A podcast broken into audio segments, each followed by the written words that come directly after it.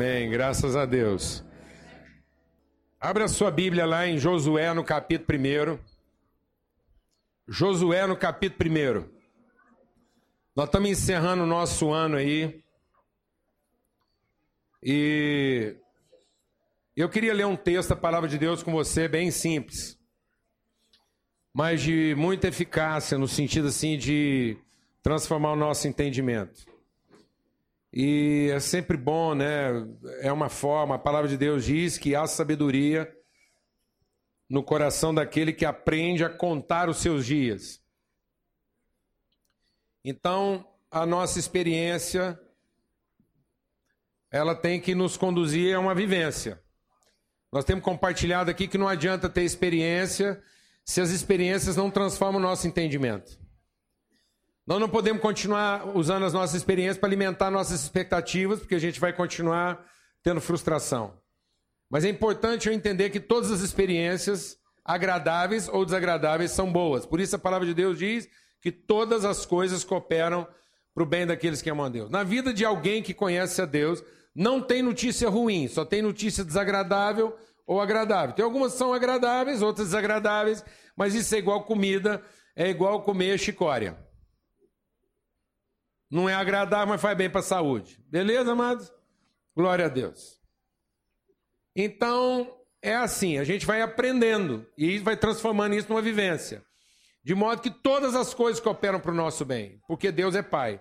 Então, abra lá em Josué, no capítulo 1, e diz assim: Sucedeu que depois da morte de Moisés, servo do Senhor, que este falou a Josué, filho de Num, servidor de Moisés, dizendo: Moisés, meu servo, é morto. Dispõe-te Agora, passa esse Jordão, tu e todo esse povo, a terra que eu te dou, que eu dou aos filhos de Israel. Todo lugar, todo lugar, todo o lugar que pisar a planta do seu pé, vou-lo tenho dado, como prometi a Moisés.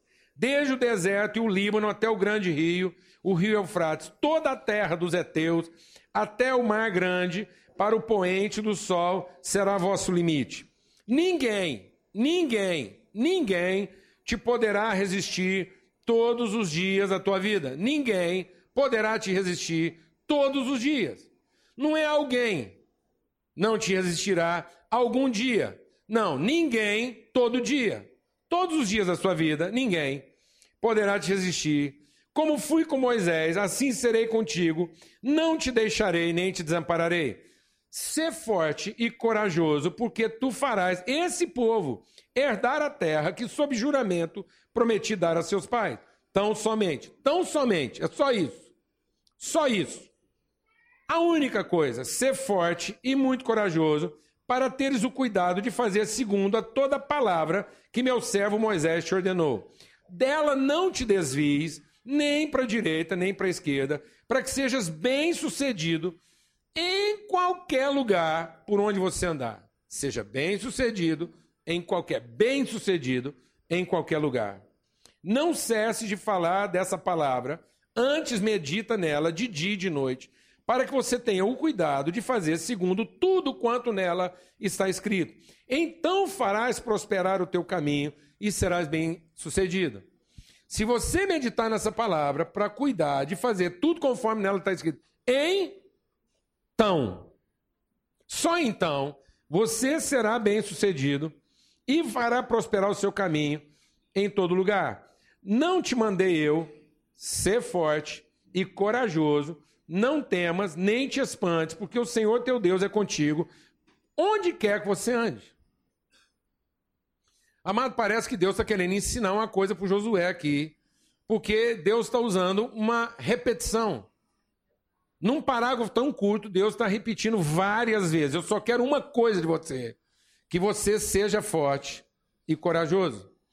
E que você seja forte e corajoso, segundo a palavra que eu tenho te dado. Então, eu estou te dando uma palavra, eu estou te dando orientação. Você medita nessa orientação, guarda ela no seu coração, faz conforme nela está escrito, e você vai ser bem sucedido em todas as áreas da sua vida.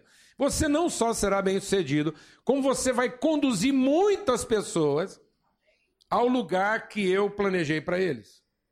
Deixa Deus ministrar algo no seu coração essa manhã. A religião, a religião nos ensina de que são nossas ações que afetam o coração de Deus vontade e que em algum lugar na história essa vontade dele mudou e não mudou. Deus nunca mudou. E a vontade dele é o seguinte: é que o povo dele fosse bem sucedido na terra. Do nosso tempo passado na terra, a gente pudesse conhecer, e conhecer no sentido de vivenciar, o que que Deus quer revelar dele mesmo através de nós. E ele não muda. O pecado do homem não mudou Deus.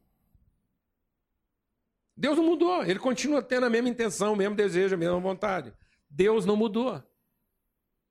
E o nosso problema é que a gente acha que Deus mudou. A gente acha, por exemplo, que Deus, a partir do pecado do homem, ele amaldiçoou o homem. Não amaldiçoou. Deus nunca amaldiçoou ninguém. Deus não mudou. Deus não deixou de amar, e porque agora eu sou pecador, eu estou vivendo debaixo de uma maldição de Deus, e arrepender é agora passar a fazer o que Deus gosta para Deus começar a me tratar melhor, porque estava dando tudo errado, porque Deus estava me tratando mal. Negativo. Sabe por que estava dando tudo errado? Porque o meu pecado é só uma coisa: pecado consiste em deixar de ouvir a orientação de Deus. É isso que é pecado. Pecado não é fazer alguma coisa errada, pecado é fazer qualquer coisa sem orientação de Deus. Então, toda vez que eu não coloco a orientação de Deus no princípio das minhas ações, isso não vai funcionar. Porque se eu não coloquei a vontade de Deus no início, é porque eu estou fazendo uma coisa de acordo com a minha vontade, e tudo aquilo que eu estou fazendo de acordo com a minha vontade revela o meu egoísmo, a minha cobiça um coração mal resolvido e carente. Então eu estou fazendo tudo de acordo com a minha carência. E tudo aquilo que eu fiz para satisfazer a minha carência, no final vai amaldiçoar todo mundo. E não vai revelar na terra aquilo que é a vontade de Deus. Por mais certo, por mais que eu tenha me esforçado, eu trabalhei a vida toda, eu me esforcei, eu me dediquei. E no fim as pessoas não são abençoadas. Sabe por quê? Porque eu me dediquei para satisfazer minhas cobiças. Ponto. Não interessa se eu fiz a coisa certa ou errada. Ninguém nunca vai ficar abençoado debaixo de um coração que só tem uma coisa em mente: satisfazer suas carências. Ponto. Porque esse não é o propósito de Deus para o homem na terra. Então Deus não mudou. Eu não tenho que ficar perdendo meu tempo em converter Deus. Deixa Deus ministrar algo ao seu coração. Deus não mudou. Sabe o que, Deus quer desde a eternidade? Fazer de você uma pessoa bem-sucedida. É só isso. Deus não criou ninguém aqui para ser mal sucedido, Deus não criou ninguém aqui para ser fracassado, e Deus não criou ninguém aqui para terminar antes do fim. Deus não criou ninguém para dar errado. A promessa de Deus foi colocar um homem na terra que fosse a sua imagem, conforme a sua semelhança, e que fosse bem sucedido, e que, como Cristo, pudesse chegar ao fim da sua caminhada e dizer assim: está consumado. Deus colocou você no mundo para ser como Paulo. Paulo chegou no fim da vida dele e diz o quê? Acabei a minha jornada. Terminei, completei meu caminho, completei minha missão.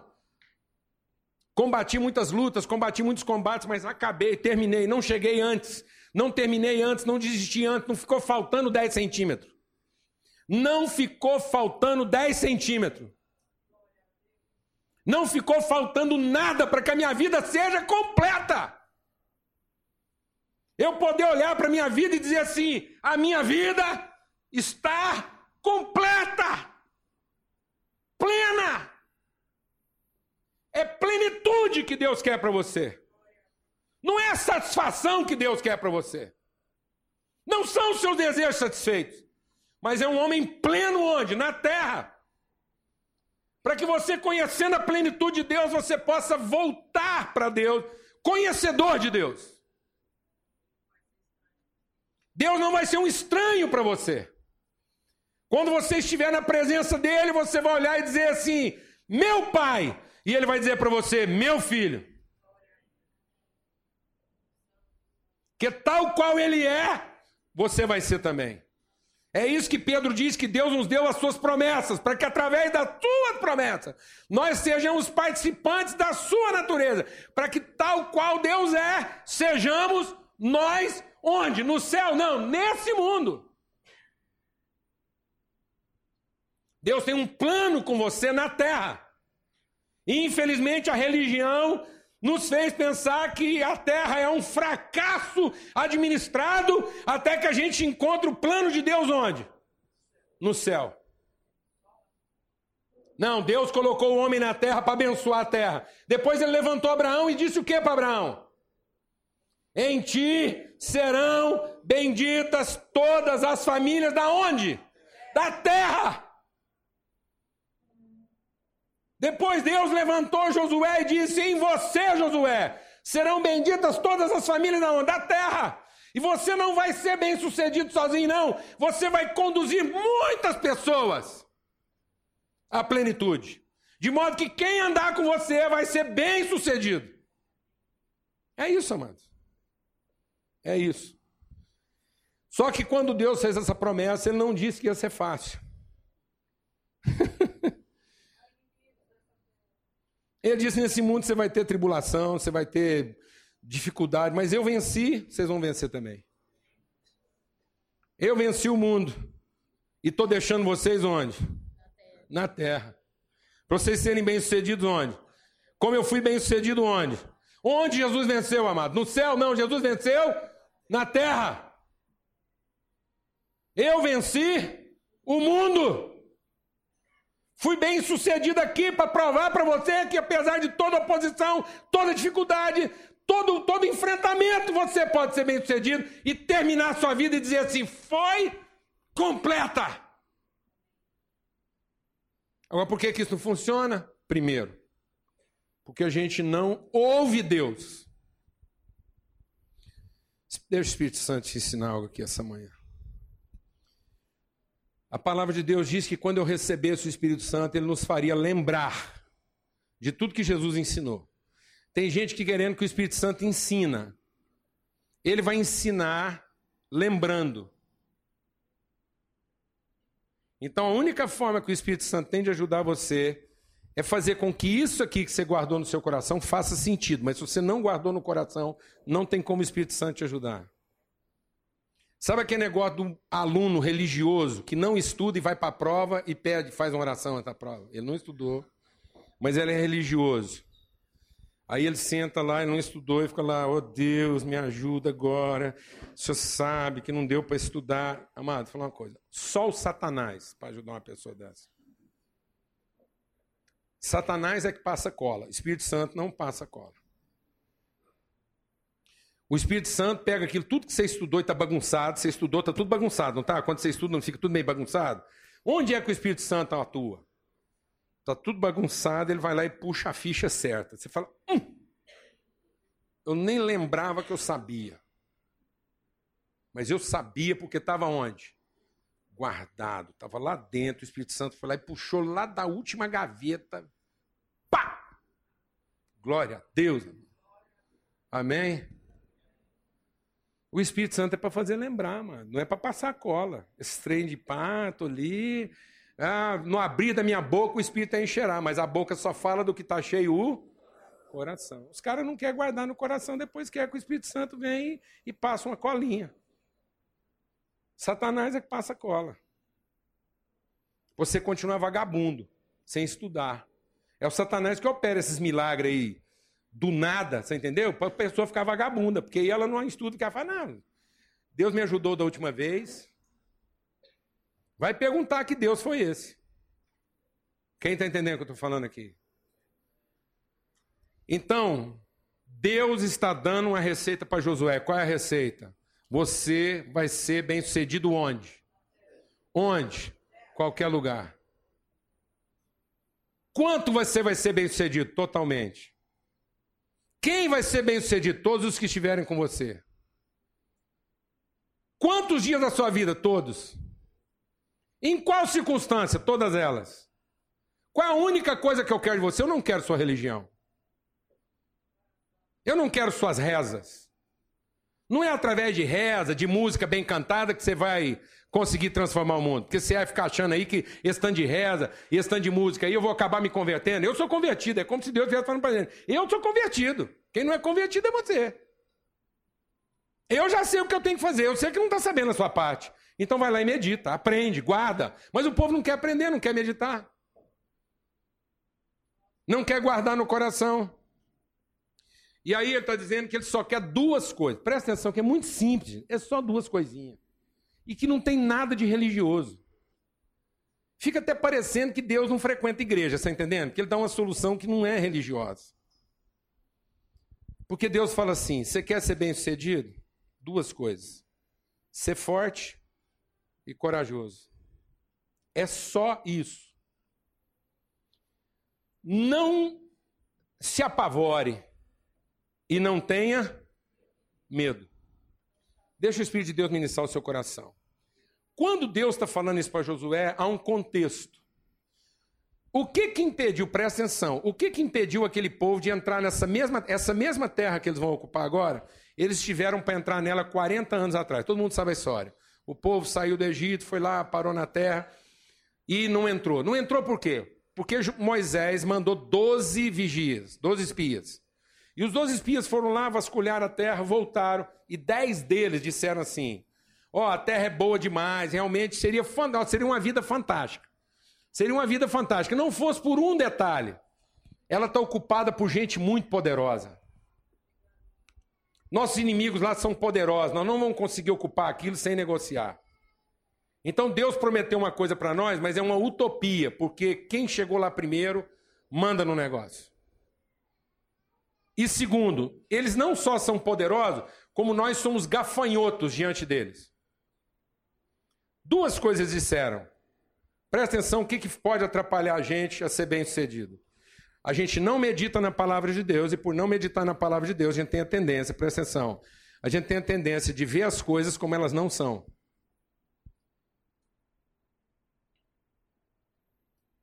E quando você vê as coisas como elas não são, isso deixa você apavorado. Isso desanima você. Porque o que desanima você não é a dificuldade, o que desanima você é a surpresa é a perplexidade. É a expectativa não correspondida. Você está entendendo o que eu estou falando, amados? A gente superestima as coisas, a gente dá às coisas um valor que elas não têm. E essa frustração, essa ideia de que eu tinha uma promessa, eu tinha uma felicidade, mas de repente eu esbarrei numa coisa que é maior do que eu estava pensando. Essa perplexidade, ela é frustrante e ela causa o quê? Desânimo. Por isso a palavra de Deus lá, Paulo, quando está dizendo isso, ele diz assim: perplexos, mas não desanimados. Então ele está dizendo que o que, que desanima a gente? Não é o problema, é a surpresa. O que desanima a gente é a forma como a gente quantificou o problema antecipadamente. Aí ele se apresenta para nós maior do que a gente imaginava, a gente acha que não vai dar conta. Quem entendeu o que eu estou falando aqui? Quando você não medita na palavra de Deus, há uma tendência de você ver as coisas como elas não são de fato. Você superestima. Você atribui poder a quem não tem poder. Você atribui autoridade a quem não tem autoridade. Por que, que você acha que tem um punhado de gente corrompida? Porque ele queria se corromper? Por que, que você acha que tem um punhado de gente corrompida? Porque ele superestimou a força e o poder desses homens. E ele entende que a única forma dele chegar onde ele quer é fazendo o quê? se corrompendo. Quem ensinou isso para ele? Ele não estudou, amados, para fazer a prova. Ele não estudou para fazer a prova e a hora que ele está diante de uma pessoa, ele tem a tendência de achar dela o que ela realmente não é. Isso dá nele desânimo. O ânimo dele se torna ruim. Aquilo que deveria ser um bom ânimo se torna um ânimo que ruim, ele fica animado porque não presta. Quem está entendendo o que eu estou falando aqui? Em vez dele ficar animado porque presta, ele fica animado porque não presta. Porque um cara, para ser corrupto, tem que estar tá muito animado. Ele se corrompeu porque ele teve que usar todo o ânimo dele que ele tinha por uma coisa o quê? Ruim. E ele fez isso porque ele, ele, ele superestimou algo, ele avaliou de maneira equivocada. E agora ele está enfrentando o seu próprio quê? Desânimo. Agora, por que, que ele não consegue enfrentar esse desânimo? Porque falta nele coragem. E por que, que falta nele coragem? Porque ele não só superestima o que ele está vendo, como ele subestima quem está agindo. Então isso é um abismo chamando outro abismo. O povo olhou para o povo da terra e achou que eles eram gigantes. E olharam para eles mesmo e acharam que era gafanhoto. Agora você pensa a somatória disso. Você pensa a somatória disso. Eu olho o outro e vejo o que ele não é, e olho para mim e não vejo o que eu sou. Foi isso que aconteceu com todo o exército de Israel. O exército inteiro de Israel estava reunido na frente de um homem grande, que era quem? Golias. Aí eles viram Golias no homem que ele não era. E não viram em si mesmos os homens que eles eram. Chegou o menor homem de Israel, o menor. Davi era o menor homem. Davi era tão baixo que não servia para ser rei. Davi foi desqualificado para ser rei por causa da sua estatura. Olha o contrassenso. O maior homem dos filisteus vencido pelo menor homem de Israel. E por quê? Porque todos os homens de Israel viram em Golias o que ele não era. E não viram em si próprios o que eles eram. Chegou um homem lá, tomado da palavra de Deus, e disse: Quem é esse homem? Para enfrentar um filho de Deus. Colocou as coisas no lugar. Deu a Golias o tamanho que ele tinha que ter. E deu a si próprio a autoridade que ele nunca deixou de ter. Você não medita na palavra de Deus, você vê as coisas como elas não são e não é capaz de olhar para si mesmo e ver você como você realmente é. Você não tem ânimo para enfrentar as coisas e não tem coragem para assumir o seu papel. Essa somatória é péssima. Vou te dizer uma coisa. O que que mudou para aquele povo conseguir ocupar a terra prometida? Vou te falar uma coisa. Sabe o que, que mudou? Nada. A terra era a mesma, os inimigos eram os mesmos, as dificuldades eram a mesma, o povo era do mesmo tamanho, tudo era igual. 40 anos, nada mudou. O que, que mudou, amados? O entendimento deles. Tem um punhado de gente aqui achando que a vida dele vai mudar quando? Quando ele mudar de endereço, quando ele mudar de problema, quando ele mudar de cidade, quando ele mudar de casamento, quando ele mudar de empresa. Você sabe que dia que a sua vida vai mudar? Quando você for transformado no seu entendimento. a respeito de quem você foi levantado para ser e a respeito da real dimensão dos problemas que você está enfrentando. Nesse dia, as coisas vão mudar. Quando cada um for transformado no seu entendimento. O sabe o que, que quer, sabe o que, que garante que o seu ano de 2016 pode ser um ano fantástico? É que eu não sei nada a respeito dele, também não interessa. Eu só preciso saber de uma coisa: quem é que vai enfrentá-lo? É só o que eu preciso saber. Eu nunca quis saber como é que meu ano vai ser. Eu só preciso saber como é que eu vou estar. E eu quero estar firmado na mesma palavra que me trouxe até aqui. Que é isso que vai fazer diferença. É no momento de eu enfrentar o problema eu saber a real dimensão deles. E no momento que eu estiver enfrentando isso, eu não me esquecer de quem eu fui levantado para ser se eu não me esquecer de quem eu sou, e se eu não me equivocar a respeito da real dimensão dos problemas, eu vou te falar uma coisa: está tudo certo. Mas se eu me esquecer de quem eu sou e me equivocar a respeito do real tamanho dos problemas que eu estou enfrentando, aquilo que podia dar muito certo vai dar totalmente errado. Porque no fim eu vou estar em defesa de mim mesmo, tentando salvar minha própria pele.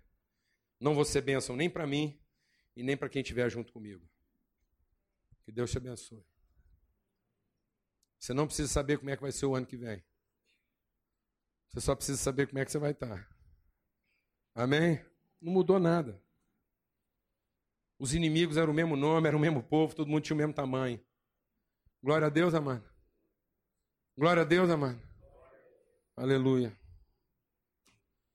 Eu sempre quero fazer uma coisa e eu sempre preciso de uma palavra de fé para que é a quebra de um paradigma religioso. Eu gosto muito do sinal da cruz. Mas, infelizmente, por causa de questões religiosas, parece que o sinal da cruz virou uma polêmica religiosa. Até porque eu acho que o sinal da cruz virou uma polêmica religiosa porque ele está sendo usado no sentido errado. Né? uma irmã fez o sinal da cruz e a outra falou assim: Ah, você faz o sinal da cruz? Eu falei: Ah, irmã, a gente tem poder para se benzer.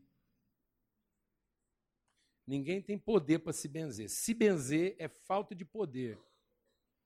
Porque o poder não está em se benzer, o poder está em abençoar.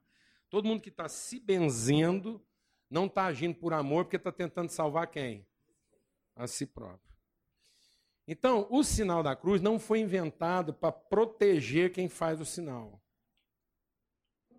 O sinal da cruz foi inventado para dar sentido a quem faz o sinal, de modo que a pessoa fazia um sinal da cruz não era para ficar protegido dos demônios, não. É para dizer que ele estava totalmente consciente daquilo que era a sua missão. E a sua missão não contemplava a si próprio. Então ele estava crucificado. Então, quando a pessoa está fazendo o sinal da cruz, ele não está fazendo o sinal da cruz de Cristo. Ele está fazendo o sinal da cruz com Cristo. Ele está dizendo que, do mesmo jeito que Cristo assumiu a cruz e cumpriu a sua missão, ele está assumindo a dele, porque Jesus não mandou você usar a cruz de Cristo. O poder do Evangelho não é a cruz de Cristo, o poder do Evangelho é a cruz, que foi poder para Cristo e é poder para você. Glória a Deus, amado. Por isso que Jesus falou: quem quiser viver uma vida bem-sucedida, faça o quê? Tome a sua cruz. Então, quando você faz, a chapa esquentou lá, certo? Chapa deu uma esquentadinha, falou, oh, Jesus. Aí o cara acha que ele vai fazer o sinal da cruz, ele está protegido da mulher. Não. Sua mulher precisa ver você fazendo o sinal da cruz para ela saber que está protegida de você. Glória a Deus que quem vai tratar com ela é um cara crucificado, glória a Deus, que não está procurando seu próprio interesse. Aí ela calma. Hoje é Jesus que veio tratar comigo. Amém? Glória a Deus. É porque o cara, ele faz o sinal da cruz para entrar no campo de futebol. O que, que ele está pensando? Ele vai se benzer, está protegido de 21. Não. Ele tinha que ser assim: os 21 estão esperando o cara entrar. Aí o cara, pá, os 21 fala, finalmente entrou alguém de verdade nesse campo aqui, agora o trem vai ficar bom. Porque agora vai ter um cara aí que não dá falta, não faz gol de mão, não mente, não oprime o juiz, não grita ladrão. Glória a Deus, amado. Agora esse jogo vai ficar bom, porque entrou aí dentro um crucificado. Alguém que não faz nada em favor de si próprio. Amém? Quem quer ter um ano vitorioso aí? Então você vai entrar por esse ano como? Glória a Deus, faz para sua mulher ver o que você está fazendo. Fala para ela, ô oh, benzinho. Amém? É verdade. Faz para seus filhos. Vamos ficar de pé. Amém? Faz o sinal da cruz aí, amada. Em nome do Pai, do Filho e do Espírito Santo. Amém. É em nome Jesus. É em nome da Trindade. É em nome de uma consciência transformada. É em nome de alguém que sabe que tem uma missão na terra e que não quer ir embora antes de cumprir essa missão. Glória a Deus, amado. Alguém que não quer viver uma vida para si mesmo. Vem cá, irmão. Eu sei que a hora está um pouquinho adiantada, mas senta aí, só um minutinho. É, tem que sentar. Não tem jeito de você escutar isso em pé, não. É só cinco minutinhos. Mas vai valer. Pode falar, velho. Pastor, obrigado. É, meu nome é Marcelo. Eu sou casado. Minha esposa não está aqui nesse momento agora. E eu queria fazer um agradecimento. Não é um testemunho, porque eu acho que eu não estou preparado para o testemunho.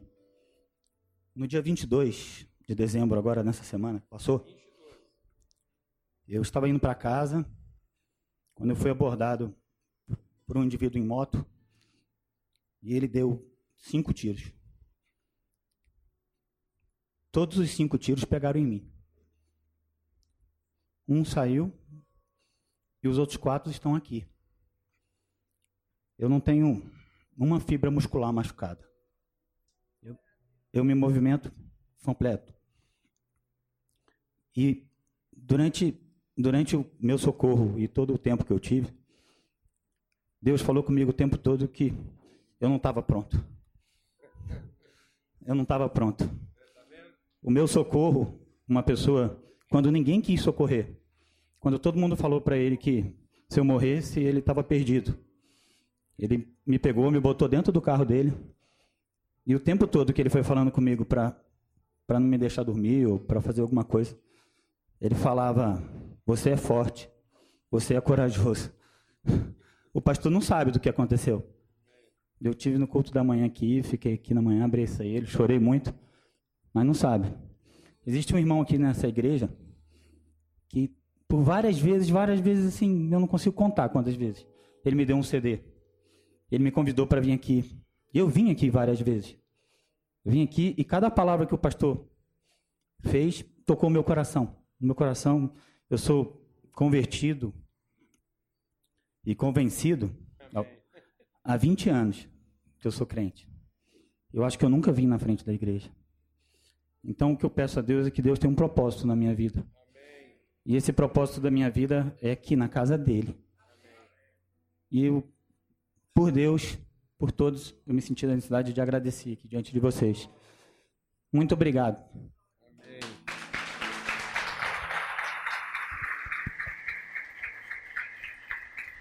O Marcelo hoje, o Marcelo na primeira reunião, ele veio cá, a gente abraçou, chorou muito, ele estava grato. Eu fiquei grato com ele, não estou nem sabendo o que aconteceu.